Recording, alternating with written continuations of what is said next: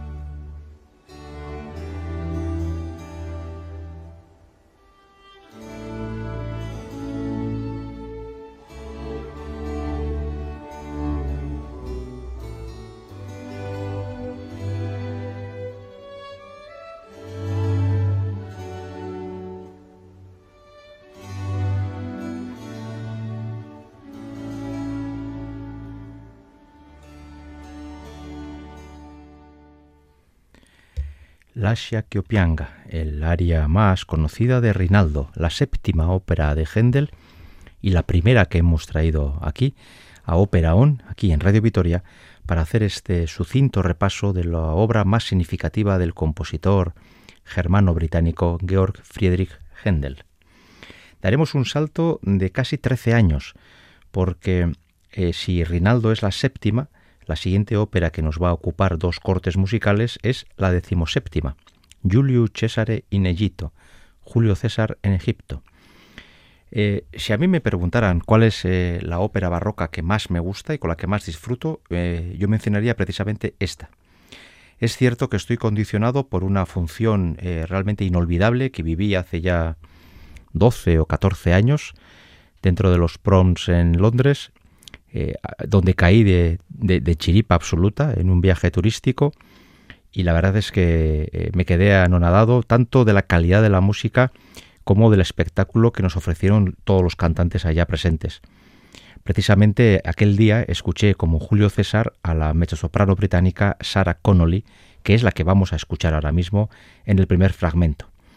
La, la ópera narra las supuestas historias amorosas entre Julio César y Cleopatra cuando los romanos invaden Egipto y por medio también se entremezclan eh, la, maldad absoluta de Ptolomeo que trata de matar a Cleopatra para apoderarse del trono de Egipto y aparecen los mundos eh, egipcio y romano como antagónicos. Por supuesto, el romano es un ejemplo de mundo civilizado, mientras que lo egipcio parece como más exótico y más frívolo. Estas óperas, porque podríamos hacer un repaso de las óperas de Händel con títulos que hagan referencia directa al Imperio Romano, y son bastantes, o por lo menos no solo con el Imperio Romano, sino incluso con la antigüedad eh, clásica, ¿no? Y es que tanto la antigüedad clásica como la mitología son dos de las fuentes principales, principales de las que bebe Händel a la hora de componer sus libretos, de hacer sus libretos y componer la música. Aquí no hay ningún intento de rigor histórico. Esta ópera no quiere contarnos nada real ni nada histórico, sino que se vale de los personajes, personajes conocidos a través de la historiografía, para luego narrar historias que podrían eh, ser creíbles tanto en, en, el corazón y en la cabeza de Julio César como en el corazón y en la cabeza de un pastor de cabras que esté en un pueblo pequeño perdido en el norte de Inglaterra. Pero el hecho de que estos personajes tengan un carácter histórico, sean conocidos por los expertos en la materia, eh, parece que transmite mayor eh, densidad, mayor importancia a los sentimientos de a los sentimientos que por otro lado son comunes a todas las personas. Aquí no se trata de dar una lección de historia de Roma, aquí se trata de utilizar a los personajes para vender al público eh, las supuestas relaciones amorosas, los amor y odio, celos, sentimientos muy humanos o sentimientos y frustraciones muy humanas que están presentes en la vida de todos nosotros, pero que sin embargo puestos en la boca de, de un gran general romano o de una emperatriz egipcia parece que alcanzan dimensiones más allá.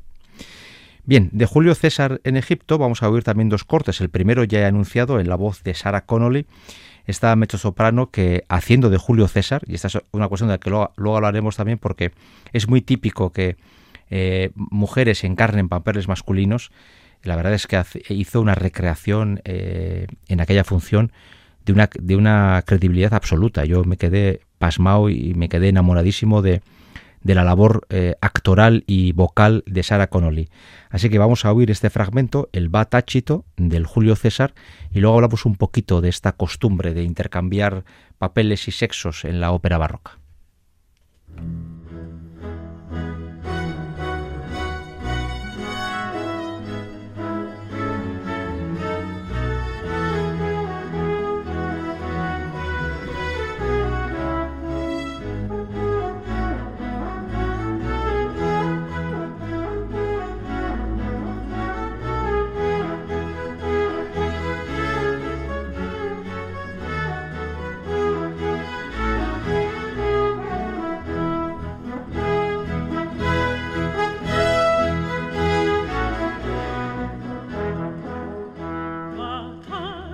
poi nascosto quando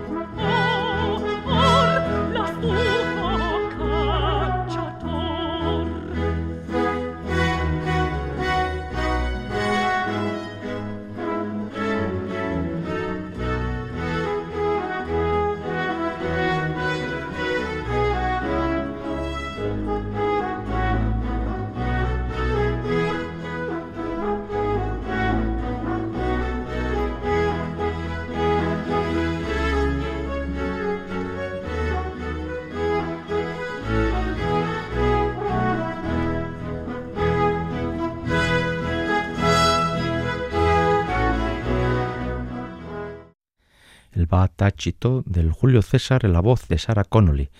¿Por qué he elegido este fragmento y no otros? Porque esta ópera la verdad es que tiene bastantes áreas que son muy o relativamente conocidas. Pues porque en este fragmento breve eh, aparecen varios elementos que son bastante comunes a lo que es el mundo barroco. En primer lugar, el personaje es Julio César y lo interpreta una mujer. Estamos ante un caso de papel travestido. En su momento ya se sabe que en la época barroca existía el mundo de los castrati, hombres que después de una operación quirúrgica eh, mantenían una voz, eh, para entendernos, eh, propia de la mujer durante toda su vida, una vida evidentemente condicionada por la mutilación que se les hacía cuando eran unos críos, y hoy en día eso se suple con hombres que interpretan con técnica de falsete o de cabeza papeles como contratenores y así hombres con una voz eh, no proyectada eh, de forma convencional como hacen el resto de los hombres pueden interpretar papeles de este tipo sin ningún tipo de problema. Pero eh, el tema del, travestimiento en el clasicismo ya empieza a ser bastante escaso y a partir, de, a partir del siglo XIX prácticamente no existe. Aunque, por ejemplo, podemos encontrar un papel como el de Octavian en 1911, El Caballero de la Rosa de Richard Strauss, donde un joven es interpretado por una mujer precisamente para, eh, eh, para poder subrayar la juventud del muchacho a través de una voz no masculina sino femenina. Sin embargo, en la ópera barroca esto era bastante habitual. Hoy en día se respeta bastante la tesitura de las partituras de las óperas barrocas, porque digamos hay un deseo filológico de respetar lo que se escribía por parte del compositor. Pero hace 20 o 30 años, por ejemplo, esta ópera se hubiera interpretado de forma muy diferente y seguramente un barítono hubiera sido el que cantara el papel de Julio César. Eso se hizo durante algún tiempo y así podemos encontrar nombres que jamás asociamos con el mundo barroco y que sin embargo en su momento hicieron pinitos, ¿no? como Franco Corelli, Boris Christoph o Dietrich Fischer-Dieskau, por poner tres ejemplos. Otra razón por la que he puesto este fragmento es que eh, en el barroco es muy típico, también en otras épocas, pero fundamentalmente en el barroco, que al cantante o a la cantante le acompañe un instrumento. Y en este caso hemos podido ver cómo prácticamente todo este fragmento estaba sostenido por la voz de la mezzo-soprano y la trompa. Y esto es bastante habitual, eh, que a un solista instrumental se le permita un cierto lucimiento acompañando al cantante. También ocurre eso, por ejemplo, eh, con Donizetti. Eh, tengo en mente la escena de la locura de Lucia de la Mermur, donde soprano y flauta prácticamente cantan al unísono en más de un momento. Pero esto en el barroco era bastante habitual. Otra cuestión muy recurrente en el barroco es el uso de la caza como elemento de, de mm, elemento argumental. A veces de forma literal, es decir, la gente sale a cazar, ya sabe que la caza, que hoy en día tiene otras connotaciones. En un momento dado era eh, el deporte o el acto social más importante que la gente adinerada podía hacer. Hoy en día hay otras connotaciones con el tema de la ecología, el respeto a los animales y ahí se hacen consideraciones muy distintas, pero hace 200, 300 años la caza era una actividad muy propia de la élite política, social y económica. Y aquí hemos visto cómo continuamente se hacía mención precisamente al hecho de cazar. Y otra última cuestión por apuntar, eh, que este área nos puede ayudar a entender que muchas áreas barrocas están unidas al uso de la coloratura. Hemos visto aquí cómo Sarah Connolly jugaba con su garganta dando distintos sonidos, eso que llamamos áreas de coloratura, que luego, por ejemplo, con Mozart, pienso en La Reina de la Noche, o, eh, eh, o en el bel canto italiano, se puede llegar a límites realmente difíciles de creer, pero la coloratura es algo muy presente en el mundo barroco. Vamos con la segunda área de Giulio Cesare Inellito. Esta es como la segunda, en la que hemos puesto de Rinaldo, otra área muy popular eh, que mucha gente va a identificar, pero que quizás poca gente sepa que pertenece a esta ópera. Piangerò la sorte mía. Eh, vamos a oírla en la voz de una de las grandes mezzosopranos de estos últimos años, décadas, Cecilia Bartoli. Son nueve minutos de una música realmente extraordinaria vamos también alternando la música más, más o menos pausada y melancólica con otras más enérgicas. En este caso nos toca precisamente la parte más pausada, melancólica, que la voz de Bartoli se oye así.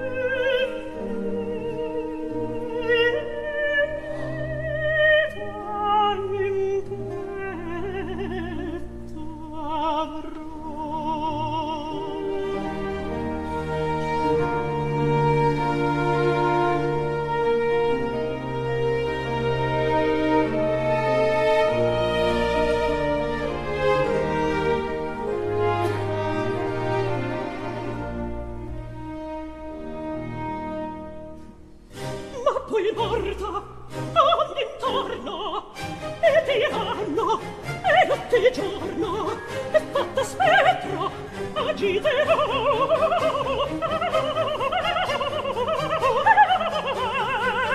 fatta spettro fatta spettro ma poi morto e d'ogni intorno e d'anno e notte e giorno fatta spettro. Agitare e fatta spettro agitare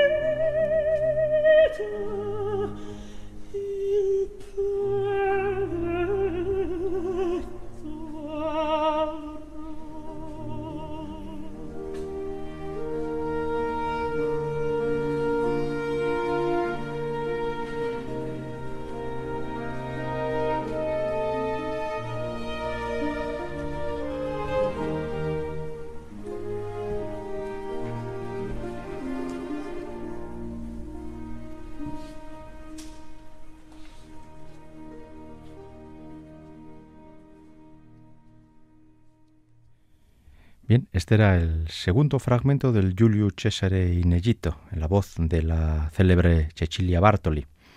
Vamos con la tercera y última ópera que vamos a repasar en este primer programa que estamos dedicando a la producción operística de Georg Friedrich Händel. Este programa lo estamos eh, construyendo entre Irene Martínez el apartado técnico y un servidor Enrique Bert ante el micrófono. Es el programa 182 de Ópera On, aquí en Radio Vitoria esta cita semanal con la ópera en el intento casi único de hacer un poquito más accesible este arte a los oyentes de, esta emisora. Vamos con la tercera ópera, decíamos, y esta tercera es Tamerlano, que se, que se estrena en el mismo King's Theatre de Londres solo eh, nueve meses después del Julio César. Eh, hablaremos en alguno de estos programas hablaremos de la velocidad de composición de Händel lo cierto es que era un señor que compuso mucho y tuvo años de una enorme fertilidad. En el año 24, cuando Händel tenía 39 años, ya una edad bastante interesante para, para la época barroca, eh, en ese año eh, Händel estrenó a principio, el 20 de febrero, el Julio César, y el 31 de octubre, este Tamerlano. Una ópera que ha estado muchos años casi prácticamente olvidada y que últimamente se han podido encontrar grabaciones discográficas e incluso en concierto, si no de una forma bastante prolija, por lo menos haya, ha habido oportunidad de escucharla y, de, escuchar eh, su historia, de vivir la historia que cuenta eh, Händel y he seleccionado dos fragmentos eh, de esta ópera para poder cerrar así este primer programa hendeliano. la primera la primera parte que vamos a escuchar, la primera aria, es Vela Asteria. Asteria es uno de los personajes de Tamerlano y vamos a escuchar este fragmento en la voz de un contratenor. Antes hablábamos precisamente del papel de los contratenores, es decir, estos hombres que con una forma de emisión distinta eh, proyectan con una voz que eh, parece no masculina. Vamos a escuchar la versión de esta aria del acto segundo de Tamerlano en la voz de una de las referencias actuales del canto. Eh, dentro de la cuerda de contratenores, Max Emanuel Zencich.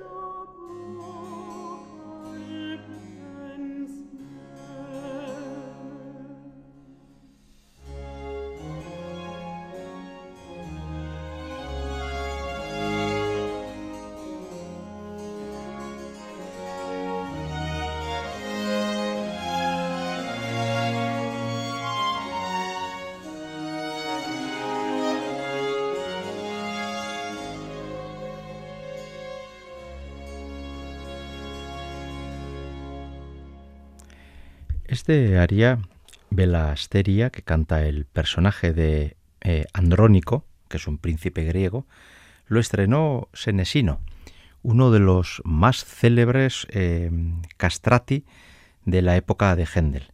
Para Senesino, Händel compuso muchos, muchos papeles y luego, este es uno de los típicos ejemplos en los que cuando el tema de los castrati desapareció, por razones de, de, simple ser civilizado, el último castrati que, cuya voz y cuyo canto se quedó grabado, quedó grabado muy a principios del siglo XX, eh, Morlaski puede ser su apellido, ahora mismo estoy hablando de memoria, pero eh, fue el último caso. Y luego, durante un tiempo, estos papeles que fueron para castrati durante los siglos del barroco eh, acabaron siendo pasto de cualquier voz y hoy en día ya están siendo los contratenores los que de forma casi mayoritaria eh, asumen esta responsabilidad.